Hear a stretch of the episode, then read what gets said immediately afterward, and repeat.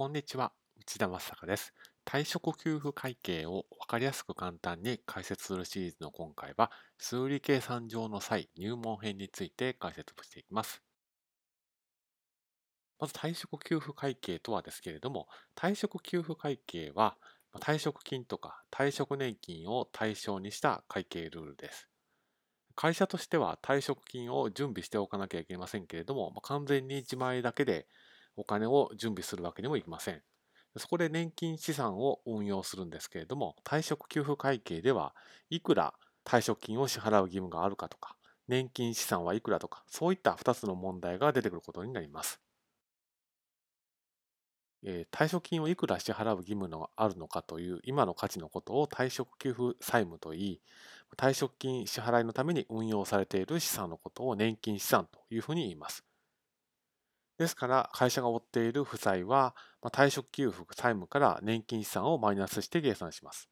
まあ、実際はもっといろんな複雑な計算があるんですけれども、超シンプルに言うとこんな感じです。退職給付債務も年金資産も、まあ、機種で行った見積もりを反映した数字で計算をします。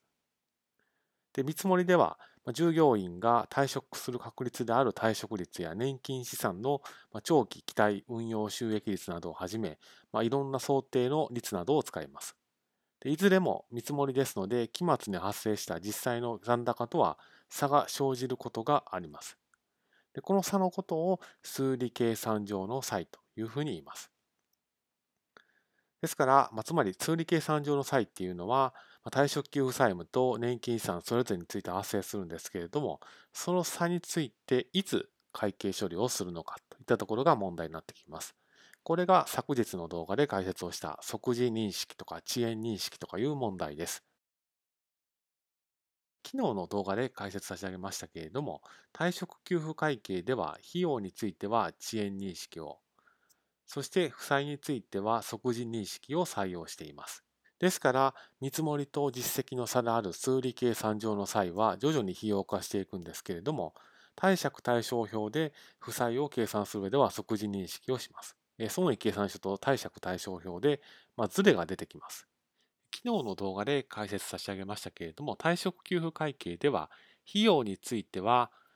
まあ、残存勤務期間以内の一定の年数で償却をするという意味で遅延認識をします。一方、負債については、ズレが生じた時点ですぐにズレを解消させるという意味で、即時認識を採用しています。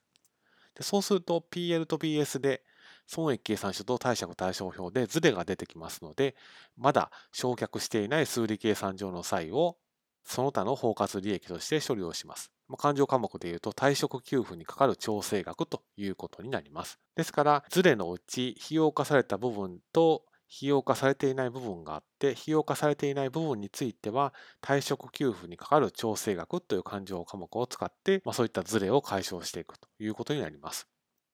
このほか、まあ、税効果の話はあるので、まあ、そちらはまた費用を改めて解説差し上げますけれども、まあ、費用化していくときに、費用化した分について調整額も減らしていく必要があります。実務ではいろいろと細かい規定はあるんですけれども、大枠はこんな感じですので、ぜひ覚えておいていただければと思います。